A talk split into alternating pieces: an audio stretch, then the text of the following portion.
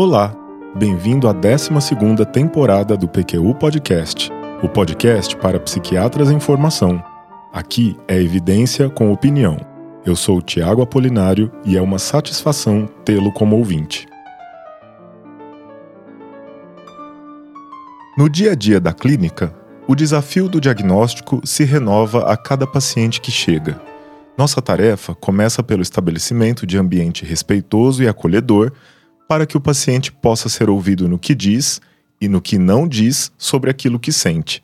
Ao mesmo tempo em que oferecemos nossos olhos e ouvidos, organizamos as informações fornecidas, sistematizando-as de acordo com aquilo que já estudamos e vimos em outro momento.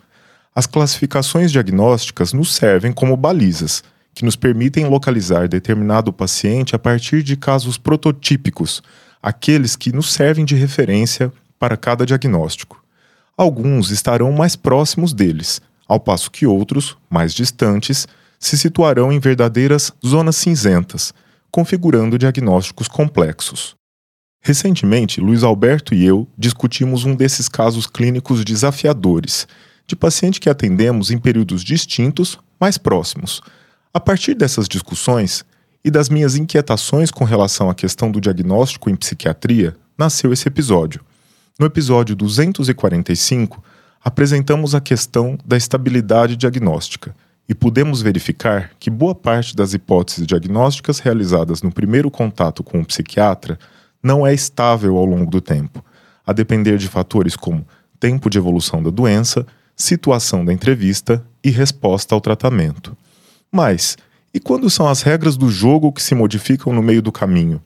Em pouco mais de dois séculos da psiquiatria moderna, as classificações diagnósticas se alteraram diversas vezes, influenciadas por novas evidências científicas, mas também por fatores políticos, econômicos e socioculturais. Nesse processo dinâmico, algumas entidades nosológicas dão lugar a outras, com ganhos por um lado e prejuízos por outro. Os questionamentos que se levantaram a partir de tal caso desafiador me levaram até a hipótese do espectro bipolar, tema deste episódio. Mas antes, quero lembrar que o PQU Podcast é uma iniciativa independente de Luiz Alberto Etten e Vinícius Guapo, com a qual Maria Clara Faleiros e eu sentimos-nos honrados em colaborar. Aqui trazemos evidências e opiniões que possam ser úteis em sua prática clínica, para você escutar onde e quando preferir. Se você ouve e gosta do PQU Podcast, divulgue entre seus amigos e colegas. Talvez a melhor forma de chegarmos ao conceito de espectro bipolar seja dando um passo atrás, antes mesmo do próprio conceito de transtorno bipolar. Emil Kraepelin, psiquiatra alemão considerado um dos pais da psiquiatria moderna, estabeleceu em 1899 a entidade nosológica psicose maníaco-depressiva, que foi posteriormente modificada para doença maníaco-depressiva para incluir a maioria dos indivíduos que não apresentam sintomas psicóticos. A partir do DSM-3, em 1980, o diagnóstico de doença maníaco-depressiva é desmembrado em duas entidades diagnósticas: o transtorno afetivo bipolar e o transtorno depressivo maior. Este desmembramento recupera a proposta de outro psiquiatra alemão, Karl Leonard, que na década de 50 dividiu a doença maníaco-depressiva em psicose recorrente unipolar e bipolar, as quais foram renomeadas nos anos 1960 e 70 por pesquisadores da Washington University of St. Louis como doença bipolar e doença depressiva unipolar, abrangendo assim os transtornos de humor com apresentações sem sintomas psicóticos. Esta proposta serviu de base para o Research Diagnostic Criteria, RDC, conjunto de critérios diagnósticos desenvolvido em 1975 por pesquisadores da área da psicobiologia dos transtornos de humor, apoiados pelo National Institute of Mental Health para seleção e descrição de sujeitos de pesquisas, e que foi base para a elaboração do DSM-3 nos anos seguintes. Na transição do DSM-2 cuja nosologia sofria forte influência do campo psicanalítico para o DSM-3, o diagnóstico de neurose depressiva foi excluído do conceito de depressão unipolar da Universidade de Washington, que o definia pela ocorrência de episódios depressivos graves recorrentes. A neurose depressiva, tal como descrita no DSM-2, não era grave nem recorrente, tampouco episódica. Os sintomas, leves a moderados, seriam constantes, com evolução crônica e predomínio de sintomas de ansiedade. Porém, ao passar ao DSM-3, os critérios do RDC foram modificados pela Associação Psiquiátrica Americana para incorporar todas essas apresentações clínicas à síndrome depressiva unipolar, dando origem a uma condição híbrida, vaga e sem dúvida criticável, o transtorno depressivo maior. A palavra transtorno foi adotada pelo manual, que tinha por objetivo a descrição ateórica dos diagnósticos, isto é, sem que estes estivessem atrelados a uma compreensão etiológica. Como o termo doença explicita fenômeno explicável dentro do campo biomédico, com fisiopatologia determinada, o termo foi abandonado e assim emergiram transtorno bipolar e transtorno depressivo maior. Dito isto, você já deve ter percebido que o conceito de transtorno bipolar é bem diferente do de doença maníaco-depressiva. Também deve ter notado que o transtorno depressivo maior foi expandido para incluir depressões diferentes daquelas que apresentam evolução episódica e recorrente. Nos estudos clássicos em depressão unipolar, que embasaram a elaboração do DSM-3, o diagnóstico era feito somente se houvessem pelo menos três episódios depressivos graves, sendo a recorrência uma característica clínica considerada indicadora de doença endógena, ou seja, de origem biológica. Resumindo, a antiga doença maníaco-depressiva deu lugar aos diagnósticos de transtorno bipolar e de transtorno depressivo maior, este último contemplando síndromes depressivas episódicas e ou recorrentes, com ou sem características psicóticas, que antes eram contempladas pelo diagnóstico de doença maníaco-depressiva, com outras síndromes depressivas com características clínicas, evolução e curso diversos. Aqui temos outra diferenciação a fazer.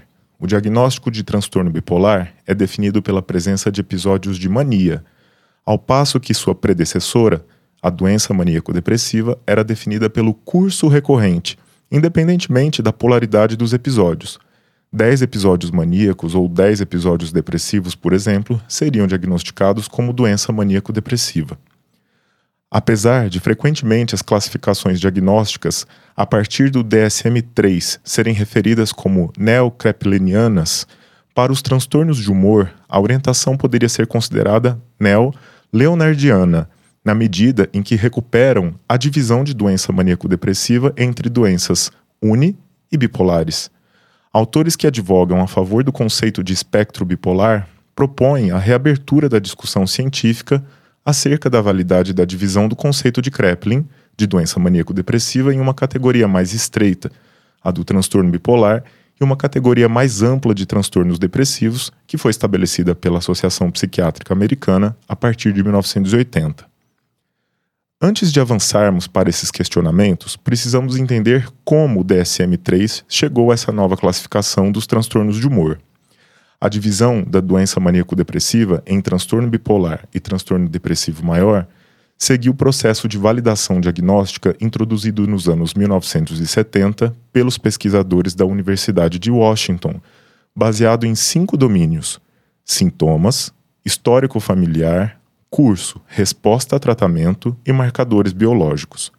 Com relação aos sintomas, enquanto em ambas as condições a depressão está presente, apenas em uma delas a mania está presente.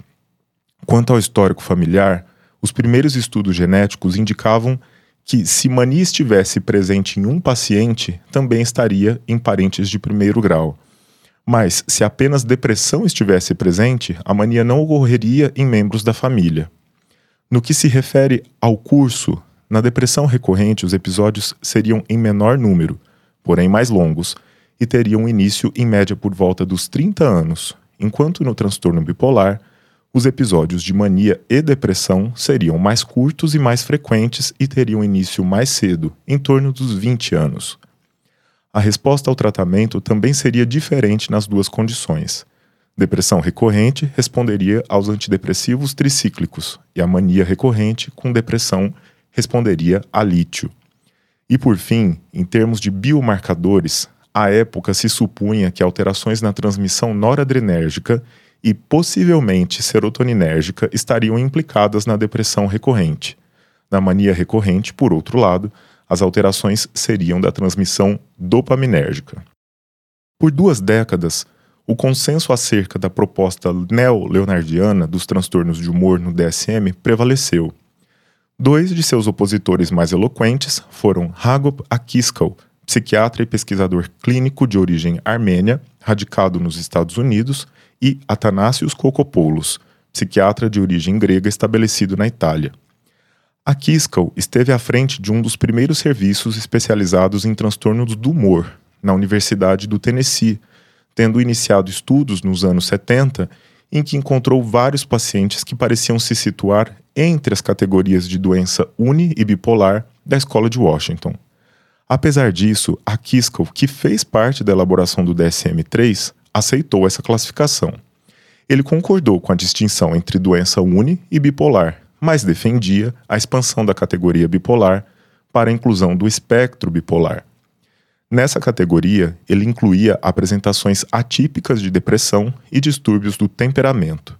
Na Europa, Cocopoulos questionava a dicotomia entre doença uni e bipolar, ao identificar pacientes com doença unipolar que não respondiam bem a antidepressivos, que apresentavam início precoce de doença e também alta frequência de recorrências, compartilhando características clínicas com pacientes bipolares. Cocopoulos ainda argumentava que a própria distinção a partir do critério dos sintomas era dificultada pelo fato de que muitos pacientes depressivos apresentavam sintomas de mania simultaneamente, e muitos pacientes maníacos apresentavam sintomas depressivos. Em outras palavras, os estados mistos seriam mais frequentes do que os episódios de mania ou depressão puros, e esses achados conduziram ambos os pesquisadores para as observações de Kreplin para dar suporte às suas teses. Outro importante crítico do conceito neo-leonardiano de doença bipolar foi Frederick Goodwin, diretor do National Institute of Mental Health dos Estados Unidos no final dos anos 80 e início dos anos 90, que publicou o livro Doença Maníaco-Depressiva em 1990. Ele e sua coautora, a psicóloga clínica e escritora Kay Jameson, então professora associada de psiquiatria da Johns Hopkins, fizeram revisão de literatura até o momento encontraram evidências que contradiziam aquelas que deram origem à dicotomia neo-leonardiana do DSM-3. Os estudos genéticos poderiam ser interpretados de forma a confirmar as teorias de Kraepelin ou Leonard. A mania parecia ter associação familiar, mas a depressão seria tanto ou mais frequente em famílias de probandos com mania quanto naqueles com depressão. Em outras palavras, a depressão não ocorreria em famílias separadamente da mania. Além disso, Goodwin observou que o lítio era eficaz no tratamento de depressão unipolar, não apenas de transtorno bipolar. E, com o avanço da pesquisa neurobiológica nas décadas de 90 e 2000, foi ficando cada vez mais claro que as teorias das catecolaminas dos anos 70 eram simplistas demais para explicar os transtornos de humor. Alterações dos sistemas de segundos mensageiros e da neuroplasticidade a longo prazo foram identificadas, com similaridades entre as formas unibipolar quanto aos mecanismos biológicos subjacentes. Ainda entre os anos 90 e 2000, o advento dos antipsicóticos atípicos tornou mais complexa a distinção dos transtornos a partir da resposta ao tratamento, uma vez estes agentes se verificaram eficazes não somente na mania, como também nos episódios depressivos, não limitados ao transtorno bipolar. Por fim, a eficácia dos antidepressivos no tratamento do transtorno depressivo maior pode ter sido superestimada pelo efeito do viés de publicação aquele em que apenas resultados positivos são publicados, como apresentado por Turner e colaboradores no New England Journal of Medicine em 2008. E então chegamos ao conceito, ou melhor, aos conceitos de espectro bipolar. A Kiskell propunha forma de classificação em subtipos, sendo o TAB tipo 2 oficialmente incorporado ao DSM-4 em 1994 permitindo o diagnóstico de síndrome bipolar, em que ocorreriam episódios com sintomatologia mais leve ou de menor duração, a hipomania, e episódios depressivos recorrentes. A Kiskal propôs ainda o TAB tipo 3, caracterizado por hipomania induzida por antidepressivos, e outros subtipos, incluindo depressão em indivíduos com histórico familiar de transtorno bipolar, e o temperamento hipertímico, em que a hipomania não se apresentaria em episódios, mas como traço constante de personalidade. Já Coco-Poulos se concentrou na descrição dos estados mistos. A depressão mista seria a depressão acompanhada por excitação, como sintomas maníacos, loquacidade ou fuga de ideias, mas também agitação, irritabilidade e raiva, ansiedade acentuada e impulsividade suicida. Coco Poulos entendia esse estado depressivo com tensão e agitação acentuadas como o oposto da melancolia, em que o humor é predominantemente deprimido e não irritável, e acompanhado por evidente lentificação psicomotora. E com relação à resposta ao tratamento, o seu raciocínio era de que as depressões mistas piorariam com os antidepressivos e responderiam a neurolépticos, enquanto a melancolia responderia a eletroconvulsoterapia e, em alguns casos, a antidepressivos. Ele defendia ainda a utilidade dos estabilizadores de humor, como o lítio, em sua prevenção. Outros pesquisadores que estudaram as depressões mistas a fundo, como o psiquiatra italiano Franco Benazzi, encontraram taxas consideráveis de episódios mistos, não apenas em pacientes com diagnóstico de transtorno bipolar, como também naqueles que são classificados como portadores de transtorno depressivo maior, de acordo com o DSM. Vale também a menção a Jules Angst, psiquiatra e pesquisador na Universidade de Zurique, que conduziu estudo de coorte prospectivo desde o final dos anos 50 e teve os primeiros resultados publicados nos anos 60. Suas conclusões, àquele momento, contradiziam Kreplin e davam sustentação à divisão da doença maníaco-depressiva de acordo com o conceito de Leonard. Porém, Angst seguiu acompanhando a corte de Zurique nas décadas seguintes encontrou várias formas intermediárias de transtornos de humor entre as formas prototípicas de doença uni e bipolar. Ele também descreveu a presença de estados mistos como sendo bastante frequentes em todas as formas de depressão. Definidos pela ocorrência de três ou mais sintomas de mania ocorrendo por qualquer duração e não limitados a quatro ou mais dias, como no DSM-4, foram encontrados por Angst em aproximadamente metade de todos os episódios depressivos, mesmo no transtorno depressivo maior. Angst, então, se tornou defensor do conceito do espectro bipolar, como pode ser visto em artigo publicado no British Journal of Psychiatry em 2007, denominado The Bipolar Spectrum. Por fim, chegamos ao autor do artigo que tomo como principal referência para a organização desse episódio. Nasir Gaemi psiquiatra de origem iraniana, professor da Universidade de Tufts e conferencista na Universidade de Harvard, propõe, em interessante artigo de revisão publicado no periódico Psychiatry Investigation em 2013, uma definição geral para aqueles pacientes que se situam no meio do espectro de transtornos de humor entre as formas clássicas da doença uni e bipolar do tipo 1. Essa categoria acomodaria os, di os diagnósticos de depressão grave recorrente, como na depressão unipolar de Leonard, em pacientes com histórico familiar de transtorno bipolar ou mania induzida por antidepressivos, episódios depressivos frequentes com características mistas, início precoce de doença e resposta insatisfatória a antidepressivos. A presença de temperamento hipertímico ou ciclotímico também seria sugestiva desse diagnóstico. Definido desta maneira, aproximadamente um terço dos pacientes com diagnóstico de transtorno depressivo maior receberiam também o diagnóstico do espectro bipolar, de acordo com um artigo publicado por Smith e colaboradores no Journal of Affective Disorders em 2005. Como nesse episódio estamos navegando pelas diferentes compreensões da nosologia dos transtornos de humor, acredito que seja interessante trazer uma noção ainda mais radical, a da primazia da mania. Para Cocopoulos, não há depressão sem mania. Seu aforismo, a mania é o fogo, a depressão são as cinzas, ilustra bem o conceito.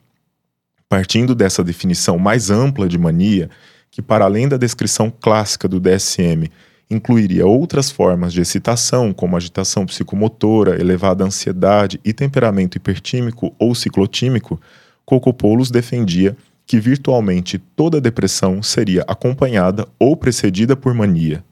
De acordo com sua visão, a depressão pura seria pouco frequente, e o tratamento de parcela significativa de episódios depressivos deveria ser realizada com agentes antimaníacos, como estabilizadores de humor ou neurolépticos. Voltando à descrição original de Kreplin para episódio maníaco, encontramos a tríade: humor elevado, excitação psicomotora e fuga de ideias. Classicamente, os psiquiatras não faziam diagnóstico de transtorno bipolar na ausência de euforia, Porém, após a introdução do lítio, observou-se que pacientes com outras apresentações também respondiam ao lítio. Isso foi interpretado como evidência de que estados de excitação, irritabilidade ou agressividade também seriam indicativos de bipolaridade. E qual é o problema em assumir uma conclusão lógica sem evidências? Mais pacientes são diagnosticados e medicados, com medicações que não são eficazes para condições que não o transtorno bipolar e que também se manifestem por oscilações de humor. Uma tentativa do DSM, em sua quinta edição, foi de conferir mais especificidade ao diagnóstico a partir da inclusão do critério de aumento de energia e ou atividade, além do critério do humor que pode ser elevado, expansivo ou irritável. Mas sem dúvidas, é no território do TAB tipo 2 que estamos sujeitos a maior imprecisão diagnóstica. A população de pacientes com esse diagnóstico é muito heterogênea e frequentemente existe a comorbidade com transtorno de personalidade. Se ainda não ouviu, escute o episódio 6 do PQ Podcast, em que o Vinícius faz considerações sobre esse diagnóstico. De todo modo, vale a pena nos dedicarmos à revisão dos critérios para episódio hipomaníaco.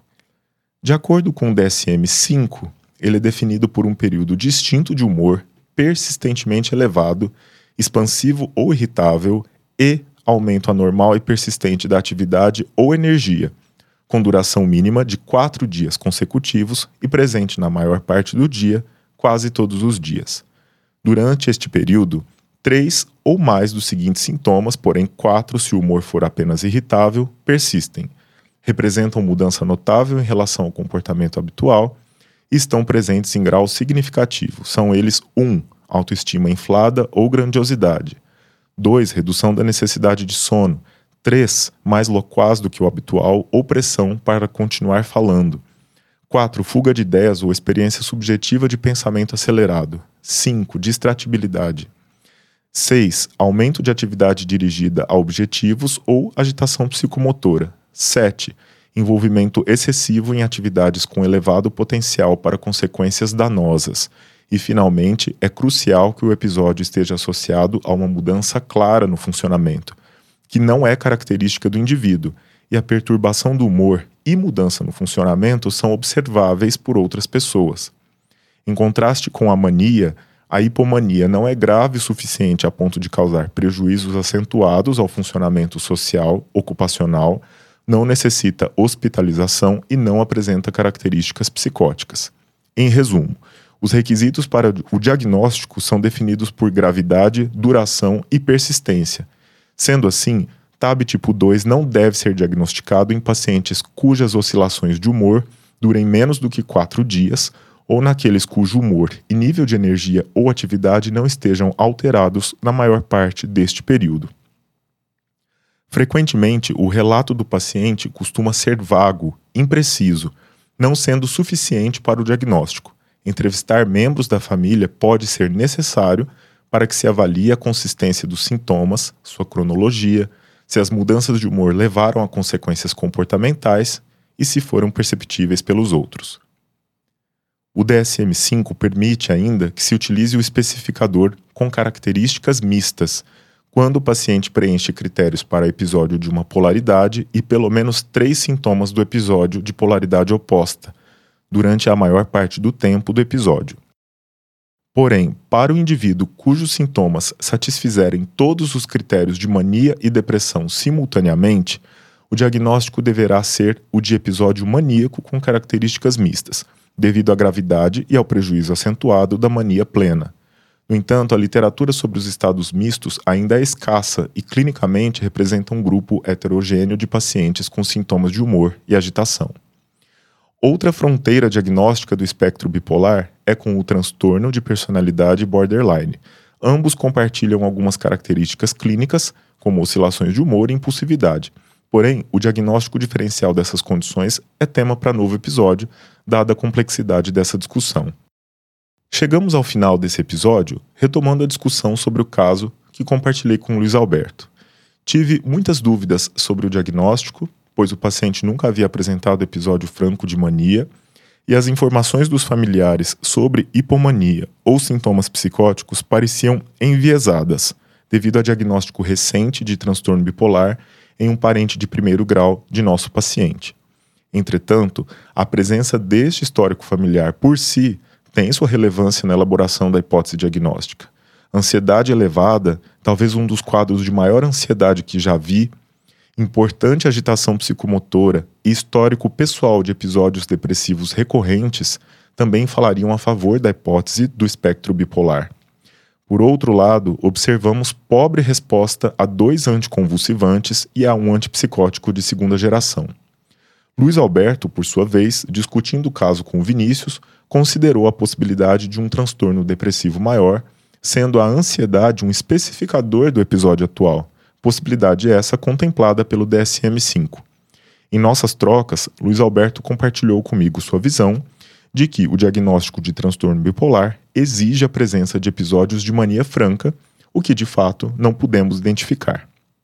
Com essa discussão, meu objetivo não é desanimar o psiquiatra em formação, ou pior, autorizar o uso de suas próprias concepções acerca dos diagnósticos. Pelo contrário, pensei ser interessante dedicar um episódio a mostrar que, 1. Psiquiatras com tempos de formação diferentes enfrentam desafios semelhantes na clínica. Como diz o Luiz Alberto, o que é difícil para você provavelmente também o será para mim. 2. Que chegarão casos prototípicos, os quais serão facilmente reconhecidos, e casos que cairão numa zona cinzenta. 3. Que, como você viu, essa zona cinzenta fronteiriça é alvo de grande debate na literatura e que as nossas dúvidas podem nos servir de motivação para aprofundamento em nossos estudos. 4. Que podemos dizer ao paciente num primeiro momento que ainda não estamos seguros para fechar o diagnóstico dele e que devemos nos valer de mais tempo com ele, com sua família, para identificar fatores que aumentam a acurácia diagnóstica. E 5. Que a clínica é ao mesmo tempo histórica e viva, dinâmica, se renovando a cada paciente que chega e em cada discussão que podemos realizar com nossos colegas e professores. Espero que esse conteúdo tenha lhe sido útil. Obrigado pela companhia e até o próximo episódio. Você ouviu mais um episódio do PQU Podcast. Siga-nos no Instagram e acesse nosso site pqpodcast.com.br onde encontrará todos os episódios já publicados com as respectivas referências organizados por data, autor e sessão. Agradecemos a sua atenção.